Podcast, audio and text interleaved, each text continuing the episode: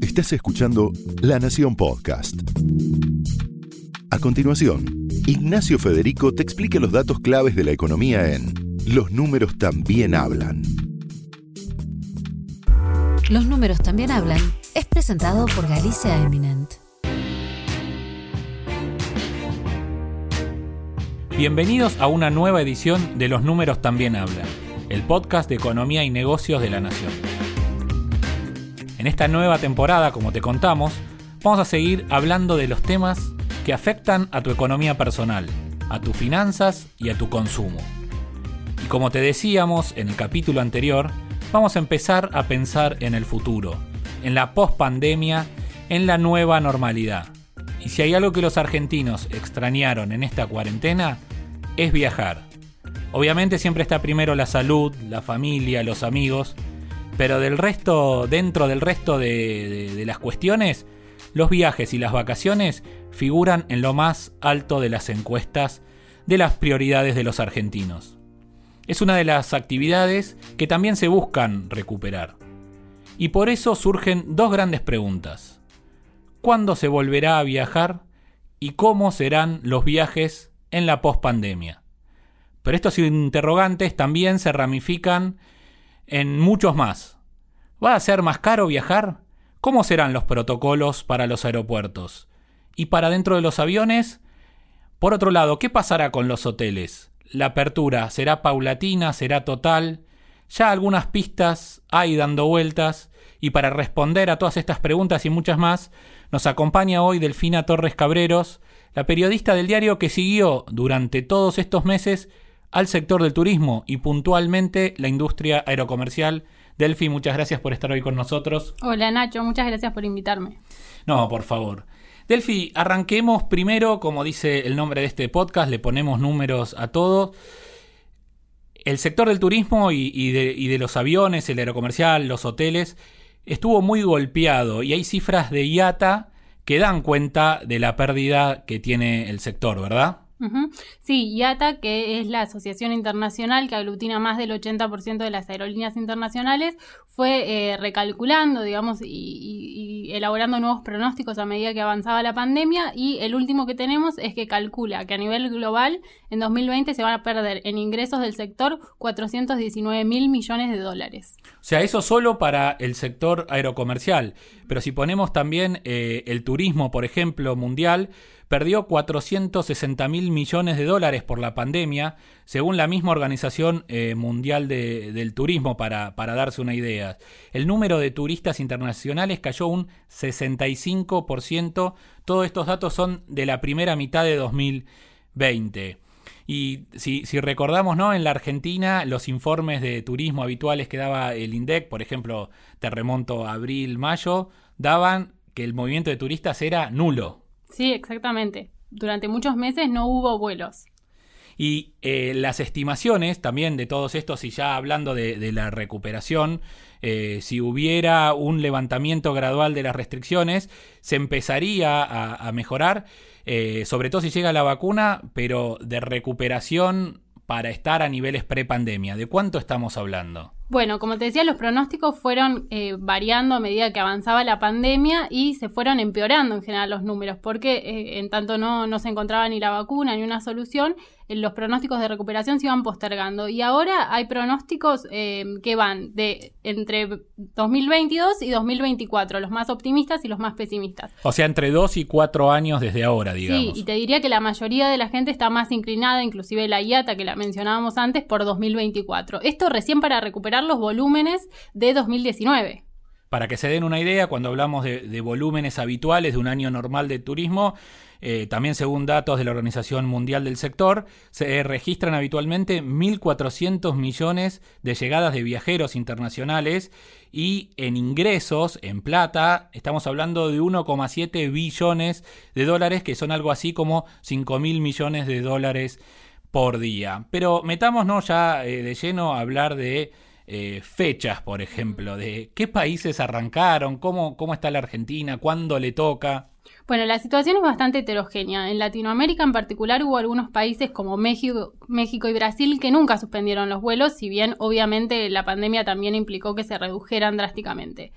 Eh, en las últimas semanas la mayoría de los países fueron flexibilizando las restricciones, en otros continentes, por ejemplo en Europa ya se habían eh, recuperado muchos vuelos, pero la segunda ola de COVID los llevó un poquito para atrás.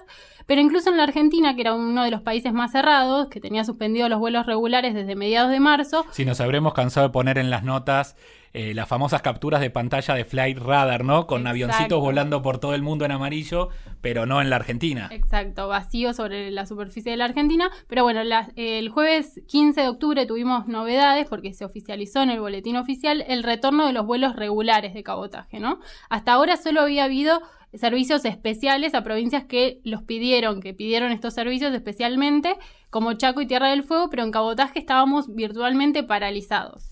O sea, hoy puntualmente a lo que se vuelve es a vuelos de cabotaje de manera regular, digamos, volvemos al esquema de que se dice vuelos comerciales y salimos de los vuelos de eh, una situación de emergencia. Exacto.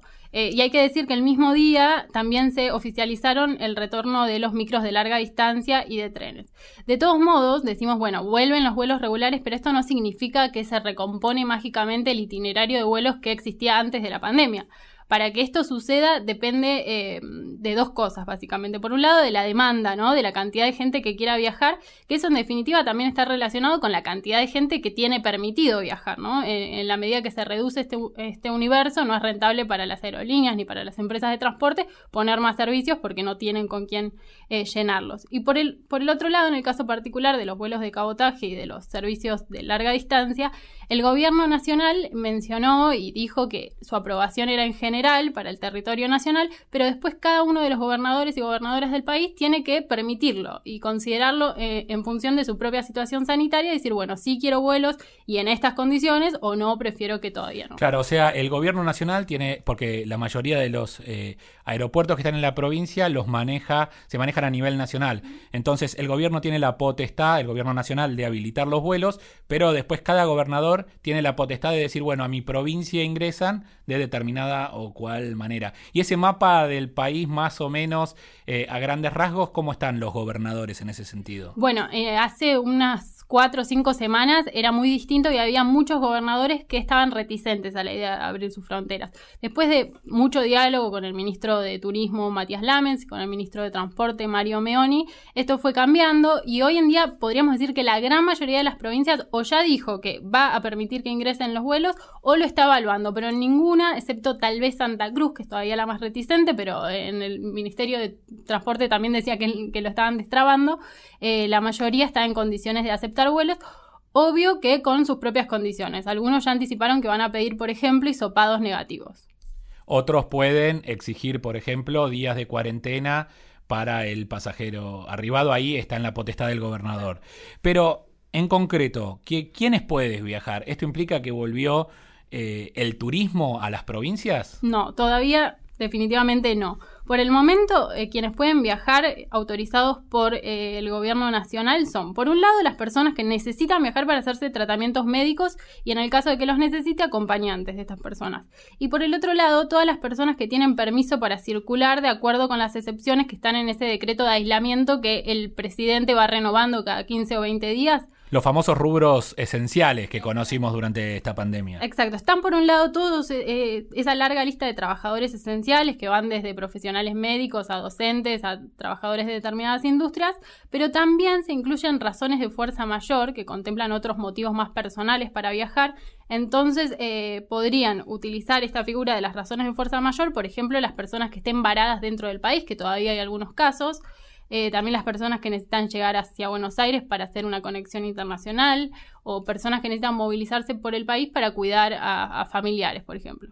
Y si te llevo del cabotaje al plano internacional, eh, obviamente Miami, Madrid, Europa, incluso Brasil, eh, ¿qué está permitido hoy y qué no, qué no está permitido? Digo, en este, en este anuncio del ministro de Transporte, ¿en principio fue solo para cabotaje o hay que esperar algo más para turismo internacional? Bueno, en, el plano internacional todavía no están habilitados los vuelos regulares como sí en el cabotaje, pero esto no significa que no hay vuelos, porque desde el inicio de la pandemia existen los vuelos especiales internacionales que no te digo que tienen una programación similar a la que existía antes de la pandemia, pero hay bastantes opciones. Y fue creciendo con el, con el tiempo a, medida que pasaron los meses. ¿no? Exacto, estos vuelos que se fueron autorizando uno a uno por la autoridad aeronáutica, por eso se llaman especiales.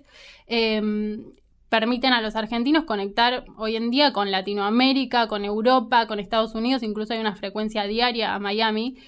Y si bien se entiende que cuando el gobierno eh, habilite también los vuelos regulares internacionales va a haber mayor interés de las compañías por pedir frecuencias, eh, no es que hay una base cero como existía en el cabotaje. Y, en, e, ese sentido se va a ir reactivando. ¿Cómo, cómo ves esa reactivación escalonada? ¿Qué se va eh, a, reactivar. Primero dijimos, obviamente, vuelo de cabotaje, que ya, que ya están permitidos. El próximo paso es los vuelos internacionales. Y ahí pueden volver con un esquema de turismo sí, turismo no, turismo, turistas no, como, como el esquema hoy de los eh, de cabotaje, digamos. Sí, eh, toda la recuperación va a ser escalonada, esto está claro.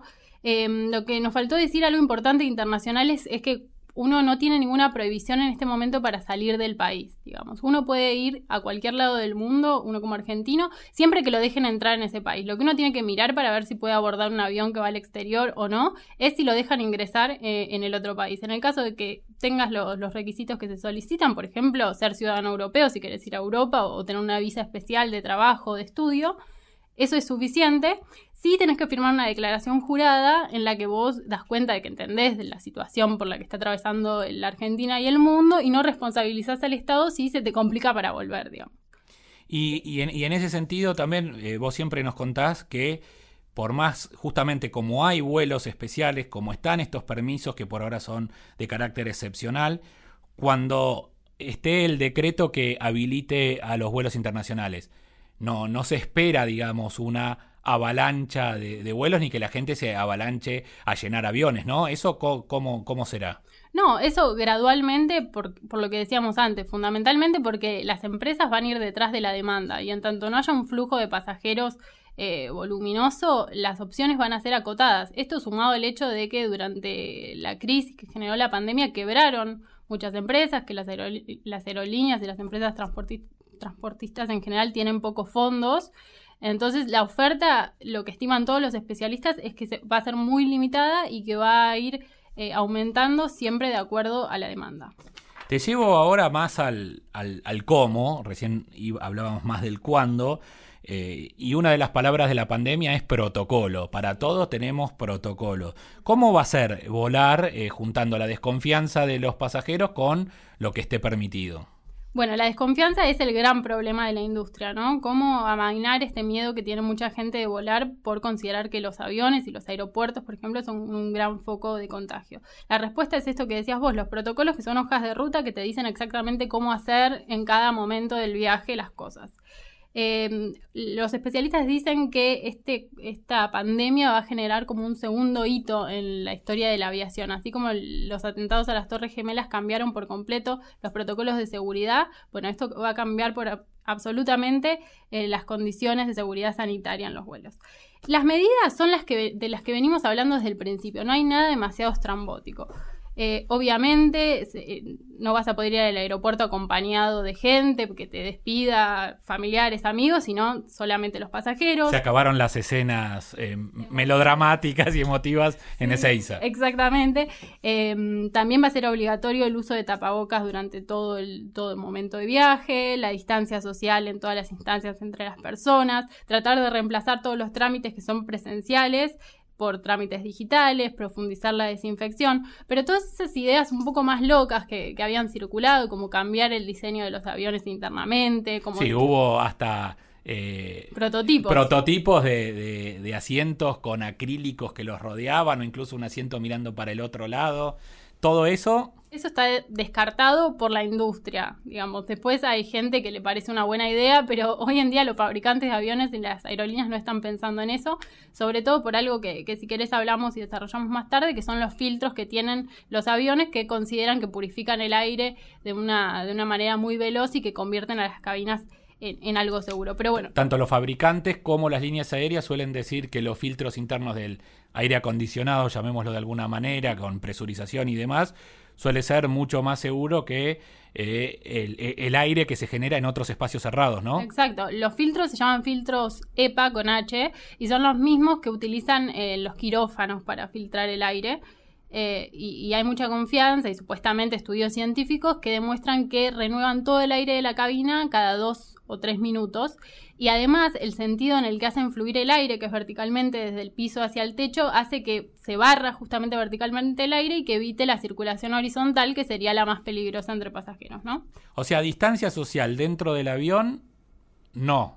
No va a pasar. No, ellos, te digo cuál es su vuelta retórica. en la industria dicen que estos filtros y ese funcionamiento alcanzan para, eh, para que sea equivalente al distanciamiento social. Además, lo que dicen es que los asientos tienen solo 50 centímetros de ancho, entonces tampoco tiene sentido dejar un asiento vacío entre personas porque tampoco estás cumpliendo reglamentariamente con el distanciamiento que después algunas aerolíneas lo puedan tomar como una estrategia de marketing, por ejemplo, porque, eh, porque los, pasajeros se sienten más seguros si no tienen a alguien al lado y prefieren viajar solos. Bueno, eso puede ser y algunas aerolíneas incluso ya lo están haciendo. Es el caso de, una aerolínea americana, Frontier, que eh, ya ofrece como un servicio adicional algo que se llama More Room, más espacio, que por 39 dólares vos podés asegurarte de que nadie viaja al lado tuyo. Entonces, como estrategia de marketing puede funcionar perfectamente, pero no hay una obligación para las aerolíneas. Sin embargo, esto es para aviones, aclaramos. Esto no se traduce en micros de, larga distancia y trenes, por ejemplo. Exactamente. Eh, la resolución emitida por el gobierno hace pocos días señala que en los vehículos, eh, en los micros de larga distancia sí va a haber que reducir el pasaje y depende de la categoría cuántas personas van a poder viajar. Por ejemplo, en coches semicama pueden viajar 37 personas. En cama ejecutivo 26 pasajeros. En cama suite 18 personas. Y en los trenes de larga distancia también hay que limitar la capacidad al 60% de la ocupación en cada coche. Está la excepción, obviamente, que si es un grupo familiar o gente que ya eh, convive o que está junta sin distanciamiento social, puede sacar pasajes eh, uno al lado del otro, obviamente, cuidando la distancia con el resto de los pasajeros. Te llevo ahora a los destinos. Eh, hablamos un poco del, del cuándo, del cómo y ahora a dónde. Eh, en la pandemia un concepto que, que, ganó, fue uno de los grandes ganadores, es el de cercanía, tanto para el consumo, de vas al autoservicio de la vuelta en vez de a la grande superficie a nivel supermercados, te hablo. Eh, en turismo se replica también este concepto de cercanía en la elección de los destinos, ¿no? Exactamente. Eh, lo primero que se va a recuperar, y esto lo venimos diciendo hace tiempo, es el cabotaje y sobre todo los destinos muy cerca de tu casa. Eh, esto por tres motivos, porque es más seguro desde el punto de vista sanitario, porque es más barato, porque la crisis no es solo sanitaria, sino también económica, y además porque hay una memoria reciente de la experiencia de los varados y uno sabe que si se va muy lejos, por ahí se le complica volver por las dudas, te vas medio cerca. Y de hecho vos lo escribiste hace poco, las agencias de viaje eh, tomaron nota ¿no? de este concepto de cercanía y de que la gente obviamente no estaba viajando lejos y los paquetes turísticos, por llamarlos de alguna manera, eh, empezaron a ser no ya el cabotaje, no te hablo ni de la costa ni de Córdoba, al menos partiendo de Buenos Aires, sino mucho más cerca, ¿no? Exacto, ganó eh, el concepto de escapada, ¿no? De, ir a lugares a los que puedes llegar con auto, incluso aumentó muchísimo el alquiler de autos a lugares extremadamente cerca. Y Aumentó la consideración ¿no? del, del auto dentro del paquete incluso. Exacto. Y por ejemplo, tenemos un dato de Booking, de, de esta plataforma de alquileres temporarios, que dice que Tigre, que es una localidad en el conurbano norte de Buenos Aires, eh, escaló 45 posiciones desde 2019 hasta este año en el ranking de destinos preferidos, ¿no? Y tiene que ver con esto. Y ahí, por ejemplo, vos también lo escribías incluso, eh, hay agencias que ofrecen dos días y una noche en un hotel, incluso en Pilar, más cerca que Pilar, con comida y spa incluido, casi 9 mil pesos, o una escapada a San Antonio de, de Areco, otro de los grandes ganadores, con desayuno y acceso al spa por 5.620, como para poner ejemplos de qué estamos hablando cuando eh, hablas de cercanía, ¿no? Exacto, se fueron moderando las expectativas de algún modo, ¿no? Si en un primer momento uno esperaba poder volar rápidamente al extranjero, después dijo, bueno, no, cabotaje, y después dentro de cabotaje también lo fue haciendo cada vez más cercano. Según una encuesta de despegar a la que accedimos, 6 de cada 10 personas prefieren destinos de cabotaje para su primer viaje post-COVID. Y los destinos en particular, si los miramos, son aquellos de naturaleza, poco propensos a las aglomeraciones. Y en este sentido también, eh, como contábamos antes, es uno de los sectores eh, más golpeados, eh, tanto los pasajes como todo lo que es hospedaje, ahí eh, entró en vigencia ya un plan de, incentivo para el sector. ¿Eso ya está impactando en, a modo de reservas? Digo, ya estamos en octubre, estamos pensando en el verano, ¿se empezó a mover un poco el tema? Sí, este plan al que vos te referís, que se llama un plan preventa, eh, fue lanzado el 8 de octubre por el, por el gobierno nacional. Esto está incluido igual en una ley más amplia que se sancionó a principios de septiembre. Impactó inmediatamente. Este plan puntualmente lo que hace es que si vos haces una reserva este año, pero para viajar el año que viene, se te devuelve el 50% de lo que gastaste en un crédito, un crédito de dinero que vos podés usar para contratar más servicios de turismo, digamos. Es para fomentar el sector. Y Inmediatamente, digamos, los, primeros días después de ese 8 de octubre, varias agencias nos comentaron que eh, las reservas y que las consultas aumentaron un 50%. Es decir, tanto los pasajeros como las agencias estaban esperando que esto se concrete. Está bien, hay que aclarar que la base de comparación es muy baja, ¿no? En algunos casos estaban con ventas casi nulas, entonces si bien lo podemos catalogar como un boom, en términos absolutos eh, hay que matizarlo un poco. Y cuando Delfina dice ventas casi nula, es prácticamente literal, porque eh, según datos del panorama productivo del CEP 21, eh, que depende del Ministerio de Producción, para que se den una idea, a fines de agosto, en el rubro hotelería, dos de cada tres, es decir, casi el 65% de los establecimientos de alojamiento decían que tenían facturación nula o mínima. Y eso es una recuperación incluso con respecto a un mes, por ejemplo, como abril, donde este número superaba el 75%. O sea, cuando decimos que el sector estuvo parado, estuvo realmente eh, parado. Por eso estos planes eh, que describía Delfina. Y también hay planes pilotos no solo para, para los que se van, digamos, para el cabotaje, sino incluso un, un plan piloto para recibir turistas de Uruguay, ¿no?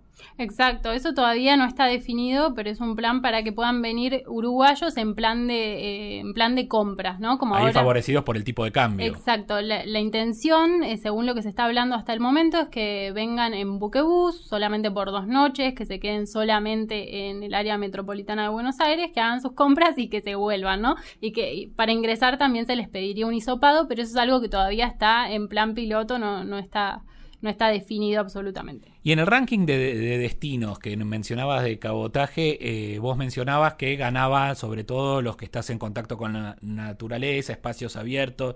¿Ahí hay algún ranking de lugares propiamente dicho, con nombre de cuáles eh, ganan en la consideración? Sí, lo que fuimos sacando en limpio de, estos últimos días en los que hubo varias reservas, muchas reservas por este plan que mencionamos antes, que también les digo para los que les interese que se puede hacer este trámite para, para recibir el crédito a favor en la web, cargando las facturas. Eh, y los, los destinos que más se buscaron y más se compraron son algunos clásicos como Bariloche, Ushuaia, el, el Calafate, Mendoza y Iguazú, pero también aparecían eh, perlitas como esto que mencionábamos antes, Tigre, Pilar. Y en, en este sentido, o sea, está claro el destino, el viaje. ¿Y dónde se, dónde se van a alojar? Digo, ahí se venció un poco el temor, o primero que estén habilitados los hoteles, por ejemplo. Eh, más eso mezclado con el temor de la gente. Digo, ahí también hay protocolos. ¿Dónde se va a alojar la gente cuando empiece a viajar? Bueno, hay protocolos en todos lados, no hay ningún lugar sin protocolo. Eh, según la encuesta esta de despegar a la que nos referíamos recién, la mayoría, el 40% de los pasajeros prefiere hoteles. Tal vez se sienten más seguros por, por las marcas conocidas, por las grandes cadenas. Eh, sin embargo, los hoteles también tienen sus protocolos, obviamente el tema de la distancia, la higiene, pero también cositas por ahí más innovadoras como reemplazar las cartas de los restaurantes por cartas digitales para evitar el contacto entre personas. Adiós al desayuno buffet que todos amamos. Eh, va a ser servicio idealmente en cada una de las habitaciones para que no se mezcle la comida ni, y evitar la manipulación. Eh, las llaves las vamos a dejar en un buzón en vez de pasarlas de mano en mano, tratar de no compartir el ascensor. Y en un primer momento donde va a haber baja ocupación, esto parece bastante fácil de cumplir, pero hay que ir viendo en, el fragor de la marcha. Y ahí, como decías, vos tirabas un dato concreto de una, de una encuesta, pero está el debate, ¿no? Como vos decías, por un lado las grandes cadenas, las marcas, que transmiten seguridad por tener protocolos homologados en todo el mundo, grandes cadenas internacionales, y por otro lado tenés como los casos de Airbnb, que buscan seducir o tentar a los que les da miedo la cantidad de gente. Dice, bueno, sí, por un lado tenés la gran cadena, por otro lado, eh, en, un, en un Airbnb es vos solo. Si te aseguras que esté bien higienizado, no hay espacios comunes ni nada de eso. Pero puntualmente se nos acerca el verano, Delphi, fuimos hablando de muchas cosas. ¿Qué se espera puntualmente para, para, esta temporada? Que incluso había versiones que se estaban terminando de confirmar de iniciar oficialmente la temporada más temprana y terminarla más tarde de, lo habitual, por ejemplo. Pero bueno, contanos en concreto qué se puede esperar para este verano. Bueno, en principio se puede esperar que haya temporada de verano, que eso no lo tenemos que dar por sentado porque también se podía suspender. Pero ya el ministro Lamens dijo que va a haber temporada de verano, que va a ser obviamente muy particular. Y esto eh, lo definieron también en el gobierno porque no quieren resignar esos 300 mil millones de, pesos que generan ingresos una temporada de verano, ¿no? 300 mil millones de pesos. Exactamente. Y en una buena temporada ellos calculan que más o menos se mueven alrededor de 15 millones de, turistas por el país y este año son bastante optimistas y esperan que se muevan entre 7,5 millones y 9 millones. Es decir, bastante. O sea, salvás la ropa con la mitad de lo habitual. Exactamente. ¿Y cómo va a ser esta temporada tan particular? Bueno, todavía está en discusión. Hay un consejo conformado para tal, para este fin, y todavía no está definido del todo. Pero hay algunas cosas que suenan fuerte y que ya parecen que van a quedar en firme. Por ejemplo, esto que mencionabas vos recién de la temporada extendida, ¿no? Esto sería que se inicie, por ejemplo, el primero de diciembre y que termine en abril, de modo que vos puedas repartir mejor el flujo de turistas y, no haya grandes concentraciones, ¿no? O sea, la gente esparcirla en un periodo de tiempo más largo. Exacto. Pero esto depende sobre todo del calendario escolar que todavía no está terminado de definir, así que va a depender un poco de lo que suceda o defina el Ministerio de Educación también. Eh, y por otro lado, el ministro Lamens no cree que sea necesario reducir la capacidad hotelera ni establecer cupos, ¿no? Sí extender la temporada, pero no decir cuántos pasajeros pueden ingresar a Mar del Plata estos 15 días, por ejemplo. Para él lo más importante y para el gobierno en general es tener claros cómo son los flujos más que poner cupos, ¿no? Saber por dónde va a estar la gente, en qué lugares se va a concentrar más, tener trazabilidad para poder en todo caso volcar más recursos a esos lugares que necesiten más prevención, más medidas. Saber dónde está cada cual en cada momento, incluso se habla de eh, una aplicación, ¿no? O una declaración jurada, quizá incluso a través de una aplicación diciendo eh, llego sin estos síntomas, eh, con estas condiciones y en cualquier caso también avisar mismo a través de la aplicación. Exacto, esa aplicación se está desarrollando, todavía no tiene nombre y la intención es que 15 días antes de, los viajes las personas carguen el destino al que van a ir y las fechas, ¿no? Para tener justamente este control de los flujos. Los testeos masivos, por ejemplo, en lugares de vacaciones, ¿eso es una chance o hay que ir descartándolo? Bueno, eso el, el ministro Lamens por el momento lo descartó. No, no van a estar testeadas todas las personas que circulen por el país, sino que se van a focalizar los recursos y los testeos donde crean que hay peligro, un caso sospechoso, pero no va a haber testeos masivos en principio.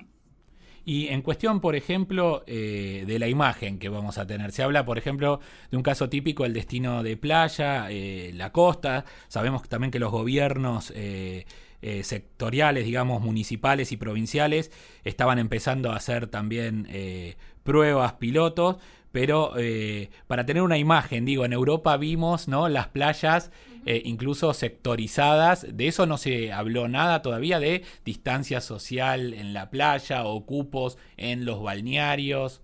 Bueno, de cupos no, pero sí de distancia. La idea es como aprovechar toda la extensión de la costa bonaerense y de la costa argentina para que no haya aglomeraciones. Sí se está tratando de ver cómo repartir la gente, pero por el momento no, no estamos hablando de cupos, pero la distancia social sí es el mandamiento uno de la pandemia. Y si hablamos de precios, último ítem, ¿qué, está pasando a nivel precios en, en lo que es viajar, tanto en tickets aéreos como destinos? Bueno, hay dos situaciones. Eh, uno podría decir que hay ofertas hoy, pero va a haber aumentos mañana. ¿Por qué? ¿Cómo es eso? Porque hoy en día las aerolíneas y, todas las empresas de transporte tienen la caja en rojo, como se dice en el sector, no tienen ingresos hace mucho tiempo, los aviones parados hace meses. Entonces, al mismo tiempo hay una demanda muy baja. Entonces, ¿cómo haces para generar ingresos, para generar facturación? Con la gente todavía con miedo, sin saber si va a poder usar esos viajes eh, que compre, con, incluso comprando, sabiendo que puede perder ese dinero que le destina, la única forma de tentarlos es con ofertas. Promociones. Si no hay promociones, nadie saca la tarjeta en este contexto. Entonces, por eso es que estamos viendo que en dólares hay algunas tarifas que están en sus mínimos históricos. Por ejemplo, se puede ir a Miami por 400 dólares o a destinos muy exclusivos como Maldivas o la Polinesia Francesa por 1200 eh, dólares, que si bien es un montón de plata, es mucho más bajo que los pisos habituales de 1.700 dólares. Se vio mucho de esto hace unos meses en el hot sale, ¿no? Exactamente, hubo ofertas muy agresivas y la gente compró siempre con eh, teniendo la precaución de que las ofertas fueran flexibles, es decir, que si por algún por alguna razón no puedo viajar, tenga la posibilidad de cambiar las fechas sin, sin penalidad y además con cuotas y con financiación. Sin esas condiciones los pasajeros hoy no compran porque saben a lo que se exponen, ¿no? Sí, incluso era una forma de especificándola, digamos, también eh, en cuotas, como vos decís, y en pesos fue uno de los grandes eh, atractivos, que era una manera, digo, incluso con la expectativa de evaluatoria que hay, mucha gente se volcó a tener el pasaje y después, bueno, después veo, total, sé que tengo una o dos postergaciones por la flexibilidad esta que decías. Exacto. Pero si miramos más en el mediano plazo, lo que ocurre es que la demanda se va a empezar a recuperar, pero la oferta igual en un primer momento va a ser más chica que la que había en 2019 por esto que decíamos, muchas, muchas empresas quebraron, va a haber menos oferta a nivel empresas, incluso en la Argentina tenemos el caso de la TAM, que no quebró, pero decidió dejar de operar cabotaje en el país y era la segunda de mayor volumen en el mercado local después de Aerolíneas Argentinas y es, una oferta que no va a existir más, ¿no? Incluso las compañías que quedaron están volando con menos aviones porque muchas de ellas devolvieron aviones para no tenerlos parados y como la mayoría de los aviones son alquilados, los devuelven a las personas a las que se lo alquilen. Y también eh, van a volver con itinerarios, como decíamos, más acotados. Y como la oferta siempre corre un poquito atrás de la demanda para tratar de mejorar la ocupación, eh, eso empuja los precios hacia arriba en el mediano plazo. Eso empuja los precios hacia arriba y se espera, como te decía al principio, ofertas hoy, pero aumentos mañana. Y además hay que, hay que considerar que por lo pronto Aeroparque sigue cerrado por remodelaciones y momentáneamente no las low cost tienen permitido volar en el Palomar, que el ministro Meoni dijo que por ahora permanece abierto.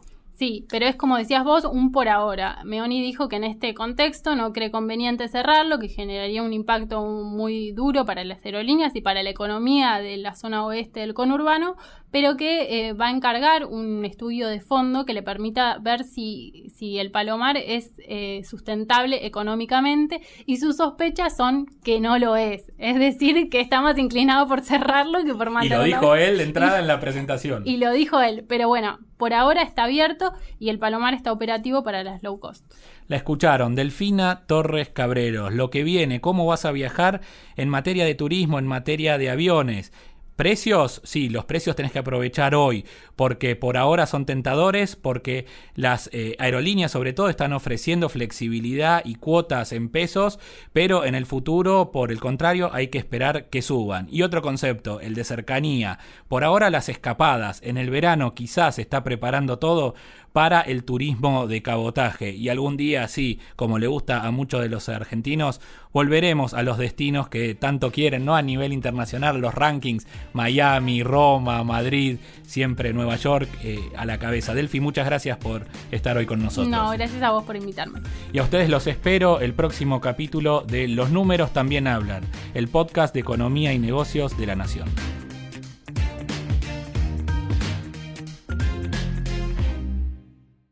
Esto fue Los números también hablan, un podcast exclusivo de La Nación. Escucha todos los programas de La Nación Podcast en www.lanacion.com.ar. Suscríbete para no perderte ningún episodio. Estamos en Spotify, Apple Podcast, Google Podcast y en tu reproductor de podcast favorito. Seguí escuchando La Nación Podcast.